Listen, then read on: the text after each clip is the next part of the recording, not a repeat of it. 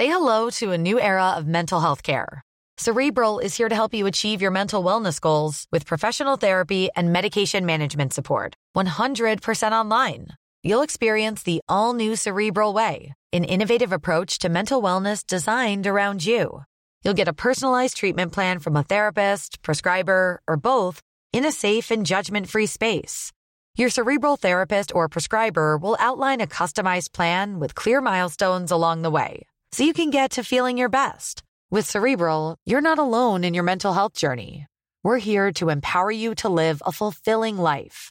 So take that first step towards a brighter future and sign up today at cerebral.com slash podcast and use code ACasts to get 15% off your first month. Offer only valid on monthly plans. Other exclusions may apply. Offer ends July 31st, 2024. See site for details. Er hat auch leichte Gewichtsprobleme. Also das ist sehr, sie war sehr clever und hat dann ihn mitgenommen zu einer Stelle, wo ein steilerer Anstieg war. Und hat auf mhm. diesem Anstieg ihm ein, zwei sehr anspruchsvolle Ehethemen mitgegeben. Und sie wusste. Konnte nicht antworten, weil er keine Luft gekriegt genau, hat. dass er in dem Moment nicht reagieren konnte, weil er voll am Kämpfen war, da oben anzukommen. Psychohex. Leichter durchs Leben. Mit Claudia Konrad und Rolf Schmiel. Herzlich willkommen zu einer neuen Psychohex-Folge. Wir kriegen jetzt immer öfter die Nachrichten von euch, wir bingen gleich alles hintereinander weg, also so alle Folgen direkt im Anschluss aneinander, hintereinander weg anhören. Ja, cool, aber wir hoffen, ihr könnt euch trotzdem nach Pause, weil sonst wird's ja vielleicht auch irgendwann, also versteht ihr, wir machen uns ja Sorgen, wir kümmern uns. So wichtig in dieser rastlosen Zeit. Rolf Schmiel, unser Lieblingspsychologe, Halleluja. Schön, dass du da bist. Ein herzliches Willkommen. Mit einem Halleluja begrüßt zu werden, finde ich angemessen, tut mir gut und dann steige ich auch gerne direkt mit ein. Und äh, ja, eine Überdosis Psychohex ist auch nicht gut. Deshalb machen wir die ja so stückchenweise. Aber es tut dem Ego gut, wenn man hört, dass es euch gefällt, weil für euch machen wir das ja. Und äh, danke, danke gerne bitte weiterhin schreiben, weil äh, von euch immer tolle inhaltliche Impulse auch kommen, die wir gerne aufgreifen. Weil es soll ja sozusagen eine Gruppentherapie sein, wo wir ganz nah miteinander sind. Und ich kann auch sagen, Claudia, die Begegnung mit dir hier in diesem Podcast und mit unseren Hörerinnen und Hörern ist auch therapeutisch für mich. Also dafür auch danke. Ich freue mich jedes Mal hier auf unsere gemeinsame Sitzung. Diese Selbsthilfegruppe ist mega. Ja, das man durchdenkt eben die Sachen dann doch noch mal ein bisschen intensiver, wenn man äh, so drüber redet. Das macht ihr ja auch gerade. Ne? Ihr denkt ja auch mit uns mit. Und äh, wir haben, was Rolf gerade sagte, viele äh, Themen von euch, die äh, inzwischen auch bei uns ankommen an podcast.psychohex.de. Heute wollen wir mal einen aktuellen Anlass, will ich mal sagen, äh, nehmen. Also Rolf und ich haben bis jetzt noch keinen Grund für einen Neustart gebraucht. Also wir hatten noch kein Zusammenraufen nach einer Krise nötig. Aber wer weiß, vielleicht kommt das ja auch noch mal irgendwann. Also rüsten wir uns schon mal. Ähm, wir sprechen heute über nochmal anfangen. Vielleicht habt ihr das ja mitbekommen. Unser ehemaliger Bundespräsident Christian Wulff hat zum dritten Mal geheiratet. Und zwar, haltet euch fest, die gleiche Frau. Ja, und wir fragen uns, kann sowas gut gehen? Was sagst du denn als Psychologe? Was, was hast du da für, einen, für einen ersten Gedanken, wenn du das hörst, dreimal die gleiche Frau geheiratet? Es gibt einen alten Trick aus der Zirkuswelt, wenn man eine Jonglage probiert oder eine Artistiknummer. Wenn es beim ersten Mal nicht klappt, dann beim dritten Mal. Schade, dass man das zweite dabei nicht auslassen kann. So, das heißt also, ich hm. habe die, die, die große Hoffnung, dass wenn jemand so ineinander vernarrt ist, dass er nicht nur einmal, sondern gleich dreimal heiratet, habe ich gute Hoffnung, dass es vielleicht diesmal ein bisschen länger hält. Es muss ja nicht für ewig sein. Dieser Anspruch macht teilweise vieles kaputt, aber dass sie es wieder versuchen, ist ein Zeichen von einer besonderen emotionalen Bindung. Ich denke, also es gibt ja auch im normalen Leben, äh, jetzt außerhalb der großen Politik, Menschen, die sowas machen. Und äh, ich denke mir mal, natürlich ist es jetzt im Hause Wulff nochmal eine besondere Nummer, weil die halt eben so in der Öffentlichkeit standen und alles und sie die First Lady irgendwie war und das hat hat bestimmt auch eine Rolle gespielt. Und jetzt ist nochmal die große Lupe drauf, jetzt wo die nochmal heiraten. Aber es wird wahrscheinlich doch ein bisschen mehr alles off the records stattfinden wie beim letzten Mal. Wir müssen ja heute nicht gleich so ein dickes Brett bohren mit dreimal die gleiche Person heiraten. Gehen wir doch einfach mal auf die Situation einer Versöhnung innerhalb einer Beziehung. Das reicht uns heute ja auch schon mal. Also es gab Krach zum Beispiel, weil der eine Teil gesagt hat, immer muss ich alles alleine machen. Äh, Kinderhaushalt, Job on top oder man fühlt sich nicht gesehen in einer Beziehung. Das ist alles ein bisschen eingeschlafen oder man streitet ums Geld und Trennung ist noch nicht so richtig eine Option und sagt, wir probieren das nochmal, aber jetzt muss da schon irgendwie was anders werden. Wie kann man denn verhindern, Rolf, dass man immer wieder in dieselben Fallen tappt? Eine sehr, sehr gute Frage, Claudia. Meine Antwort möchte ich in ein Sprachbild fassen. Wir können nicht verhindern, dass es draußen regnet aber wir könnten darauf achten, dass wir nicht nass werden. Was ich damit meine, mhm. wenn ich weiß, es gibt bestimmte Regenschauermomente, ist es total clever, einen Schirm dabei zu haben. Oder aber, ich gehe gar nicht erst raus, wenn es anfängt zu regnen. Beides kann dazu führen, dass ich trocken bleibe. Eins ist sicher, es regnet. Und der Regen in Beziehungen sind Konflikte. Konflikte, Missverständnisse, Streitigkeiten, Unzufriedenheiten, die kommen immer die kann man nicht verhindern. Aber wie ich damit umgehe, indem ich den Schirm aufspanne oder gar nicht erst mich in bestimmte Situationen einlasse, daran kann man arbeiten. Indem man mich frühzeitig Muster erkennt. Aber wie erkenne ich denn diese Muster? Also ich frage mich auch immer so, wie kann ich dann äh, Probleme, wie sage ich jetzt mal, katalogisieren? Also sind das jetzt Probleme, die ich in den Griff kriegen kann?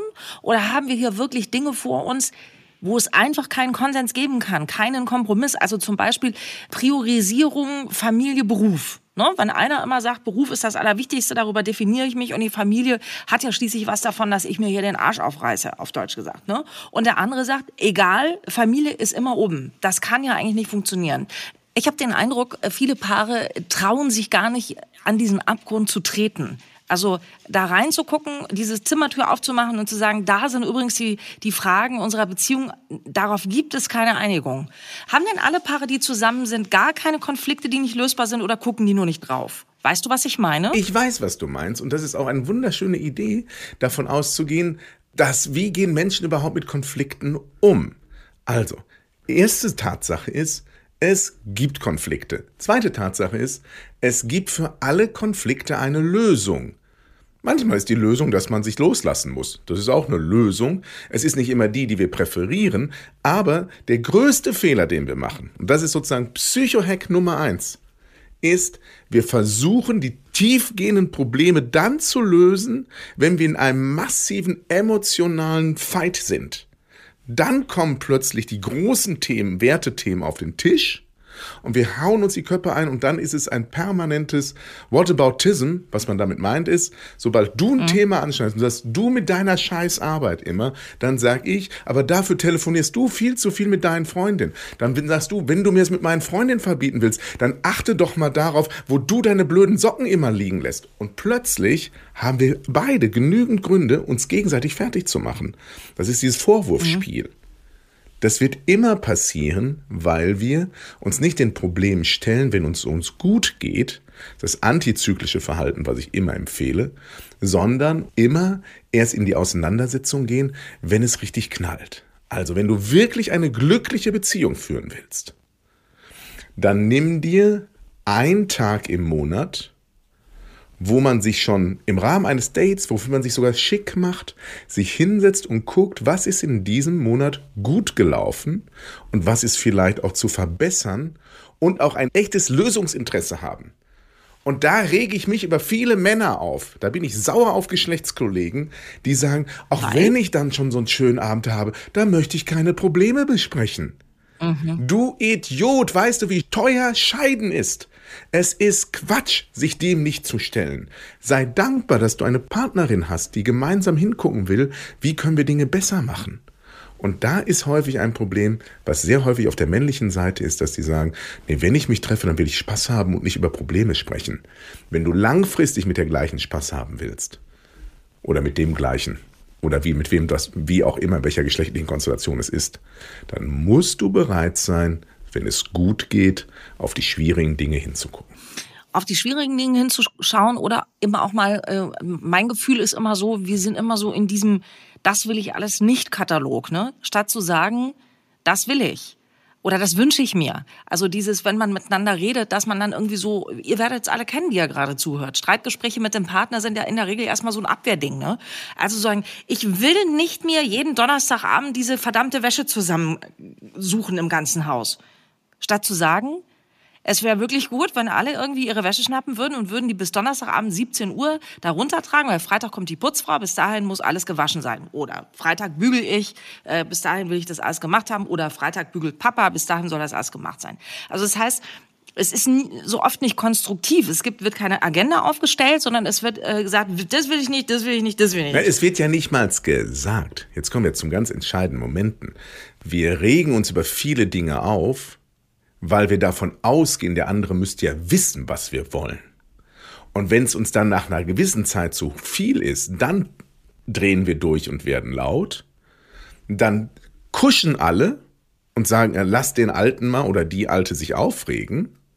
Und wenn sie wieder runtergefahren ist, weiß man, wenn der Anfall vorüber ist, wie man so gerne sagt, dann sucht sich doch wieder die Sachen zusammen. Also ganz häufig ist es so, dass dieses sich aufregen auch mit keiner Konsequenz verbunden ist, weil die anderen nicht die Erfahrung machen, dass es Konsequenzen hat. Bleiben wir bei diesem ganz wunderbaren, konkreten Beispiel.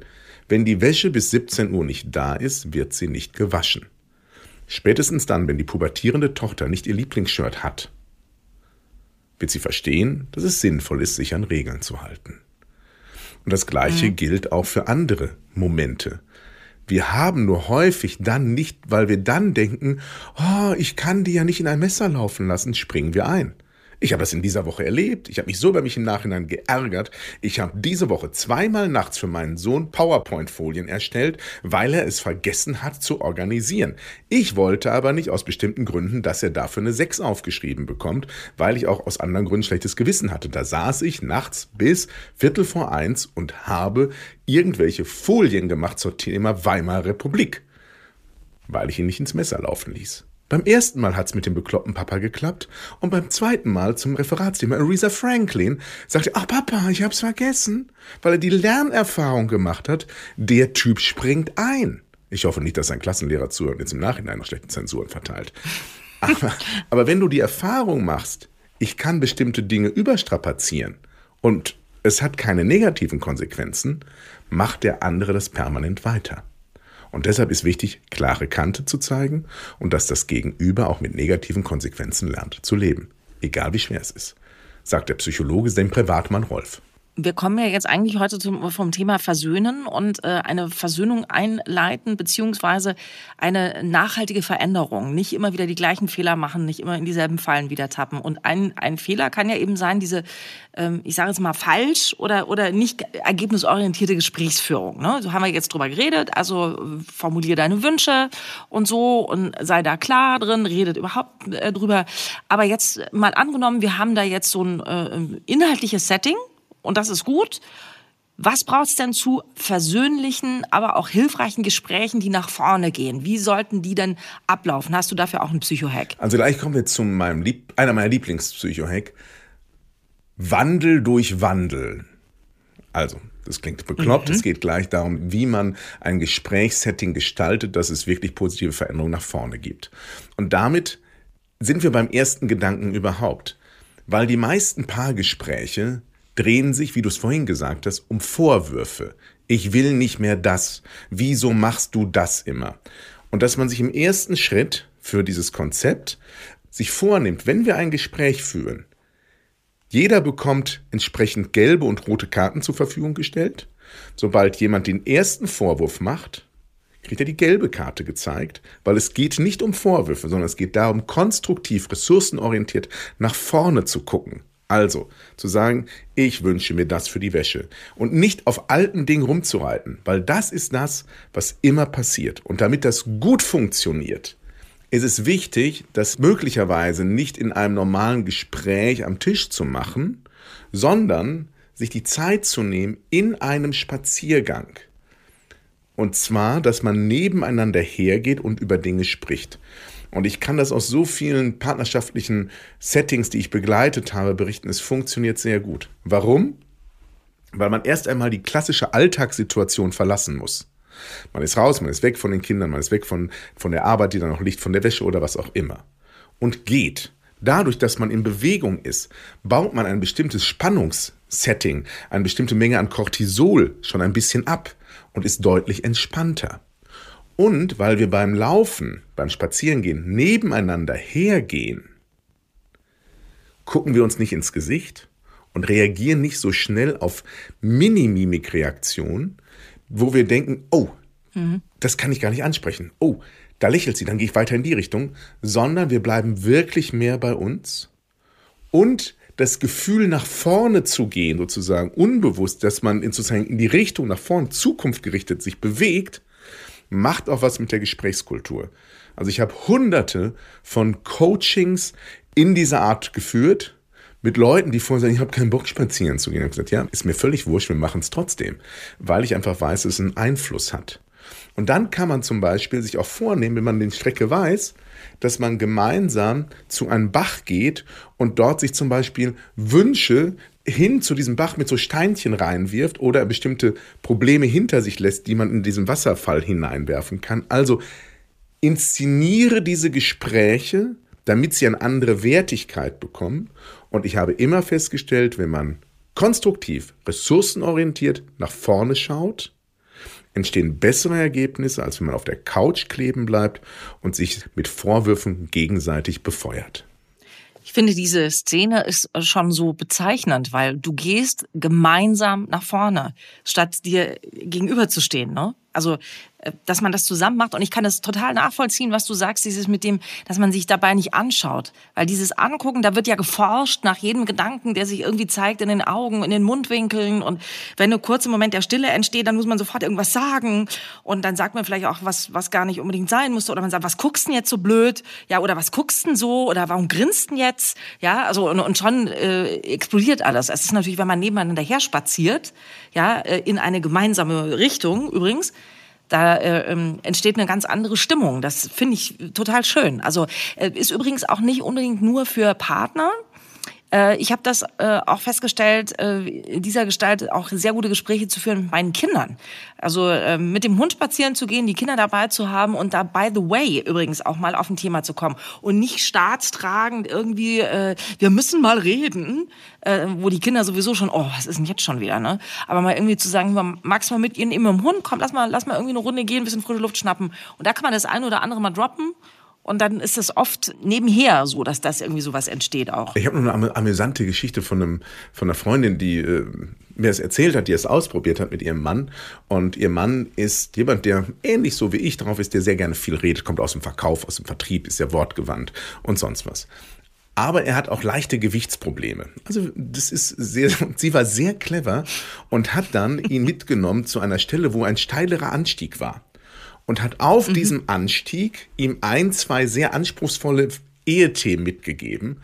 Und sie wusste. Konnte nicht antworten, weil er keine Luft gekriegt hat. dass er in dem Moment nicht reagieren konnte, weil er voll am Kämpfen war, da oben anzukommen. Und das Spannende war, als er oben ankam, hat er aber die Sache durchdacht und hat nicht diese reflexartige Aufgeregtheit gezeigt, die ihm sonst zu eigen war, weil das gesamte Energie tatsächlich in diesem Hochkraxeln genutzt wurde. Und als er erstmal ein paar Mal ein- und ausgeatmet hat, sind die beiden dann zu einer besseren Lösung gekommen.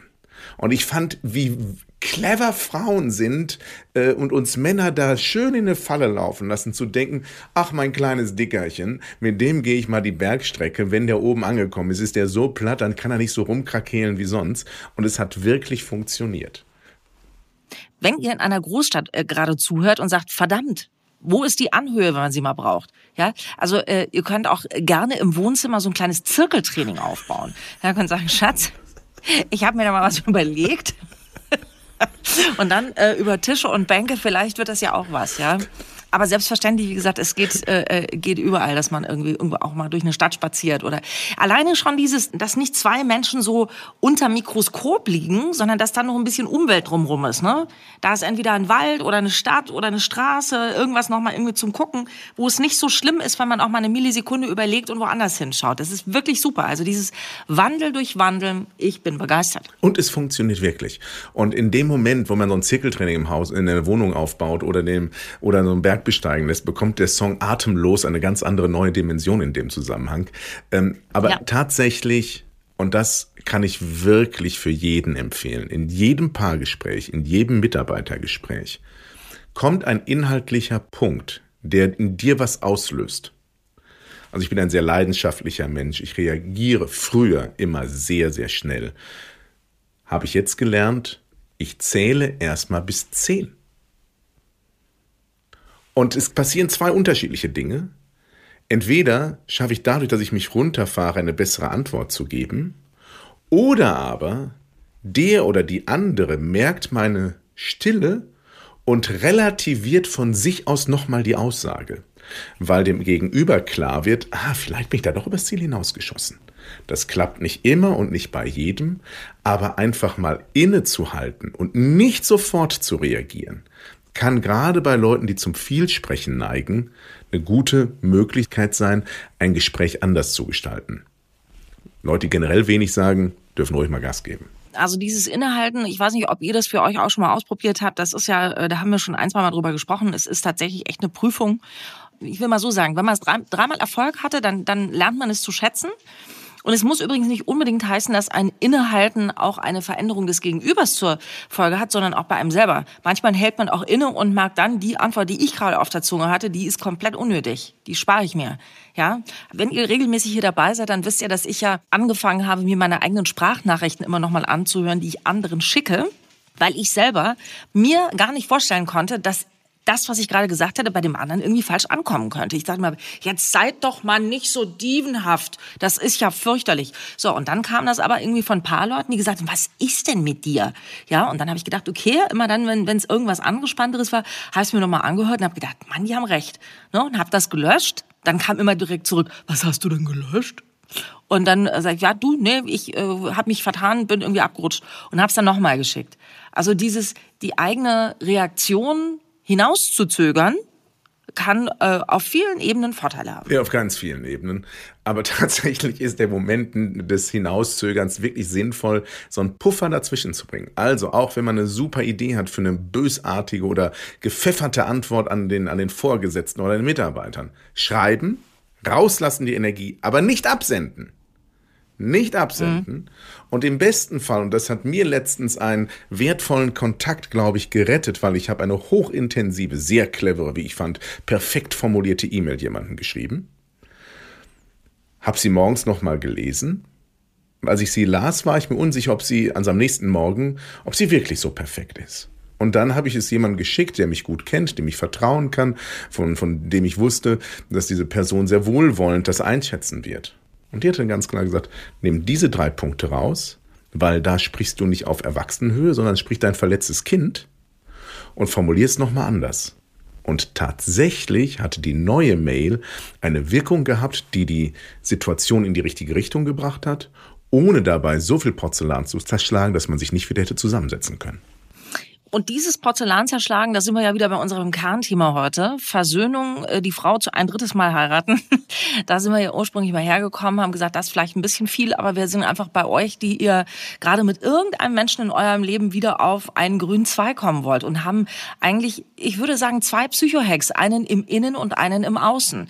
Im Innen, äh, im Sinne von, äh, sortier deine Gedanken, formulier erstmal, was du möchtest, sage das klar, aber nicht bei Gericht damit sind wir im Außen, sondern während eines Spaziergangs. Das wären unsere zwei, wie ich finde, ja wirklich richtig mal äh, wieder konkreten Psychohacks, oder? ja. Endlich mal Warum wieder du was. Nein, nein, du hast es sehr schön formuliert. Nein, ich habe gesagt, mal wieder. Ja, ja, nein, ich finde jedes Mal wieder. Deshalb haben wir, freuen wir uns ja auch so, dass wir über diese vielen Likes und diesen vielen Abos, die da sind. Ich glaube aber, das Entscheidende ist, und das würde ich mir wünschen heute von jedem, der hier zuhört, dass er so ein inneres Commitment sich einfach mal spricht ich probiere endlich mal einen von diesen Psychohacks aus. Einfach mal dieses gewohnte Verhalten mal durchbrechen und echt was von dem, was wir erzählen, mal nutzen, um zu gucken, was passiert. Es passiert nicht immer eine Weltenveränderung, aber jeder kleine Schritt, jedes Mal, wenn wir eine Handlungsalternative finden in unserem Leben, reduziert sich der Gedanke, ich bin ein Opfer, sondern sind wir lösungsorientierter, sind wir zukunftsgerichteter. Deshalb probiert einfach mal Psychohex aus und der aktuelle, jetzt wo das Wetter wieder schöner wird, zack, raus, Gespräche draußen führen und tatsächlich dadurch eine, äh, ja, ein schöneres Miteinander haben. Und äh, ich glaube, es lohnt sich. Es lohnt sich auf jeden Fall. Und äh, Rolf hat es gerade angesprochen, die vielen Nachrichten, die uns erreichen über podcast.psychohex.de. Es ist auch sehr schön, wenn ihr uns da mal ein bisschen teilhaben lasst. Also einmal, das haben wir auch schon öfter zitiert, seid ihr ähm, dabei, uns Fragen zu schicken, die wir natürlich aufgreifen, sofort, sobald sie uns erreichen. Und zum anderen, wenn ihr was ausprobiert habt, erzählt es uns auch mal. Ihr könnt auch gerne zu uns sagen, das war der letzte Dreck, Leute. Also ich habe jetzt alles hin und her probiert, es hat nicht funktioniert. Das wäre ja für uns auch ein wichtiges Feedback. Also von daher lasst es raus äh, zu uns, äh, schreibt die Mail und schickt sie auch ab. Die sollte ihr auch abschicken. Das ist vollkommen richtig. Ja. Also, weil jetzt letzte, letzte noch Kalenderblattspruch. Feedback ist das Frühstück der Champions. Wir können nur am Feedback wachsen, sagt Ken Blanchett. Und äh, da ist viel Wahres dran. Deshalb Mut zum Feedback. Gibt's uns. Vielen Dank dafür. Vielen Dank für deine Worte, lieber Rolf. Vielen Dank an euch, vor allen Dingen, dass ihr dabei seid heute. Immer gerne hier mit euren Likes und Abos. Rolf hat es schon gesagt. Ihr wisst, das ist sehr schön und sehr wichtig für uns. Und auch danke für die Mails an podcast.psychohex.de. Nicht nachlassen. Mehr davon. Psychohex. Leichter durchs Leben mit Claudia Konrad und Rolf Schmiel. Jetzt hier abonnieren.